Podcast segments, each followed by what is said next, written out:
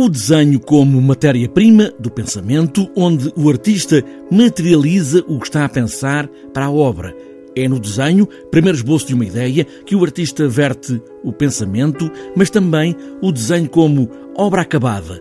Duas grandes maneiras de ver o desenho que Alexandre Batista, também ele artista de desenho, que criou esta ideia de ciclo, quis trazer para o Centro de Artes de Águeda. Ele poderá ter aqui exatamente essas duas vertentes.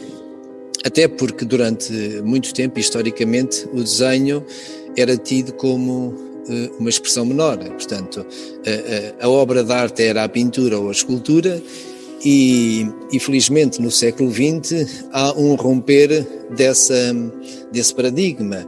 E, e, e nos anos 50, 60, eh, tudo isso acaba por ganhar uma outra dimensão.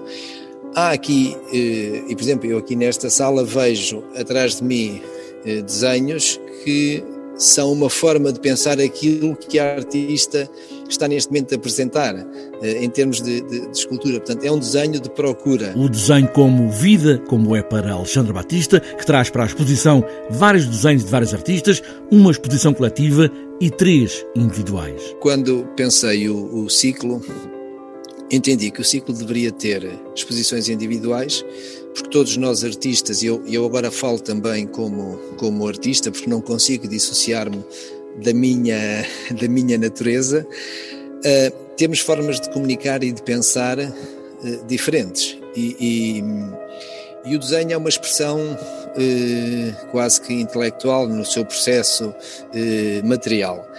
E a diversidade de linguagens interessava-me fosse abordada. Para além das exposições em vários locais de Águeda, há também neste ciclo o desenho como pensamento, conversas alargadas, pedagógicas até, neste caso para formar públicos.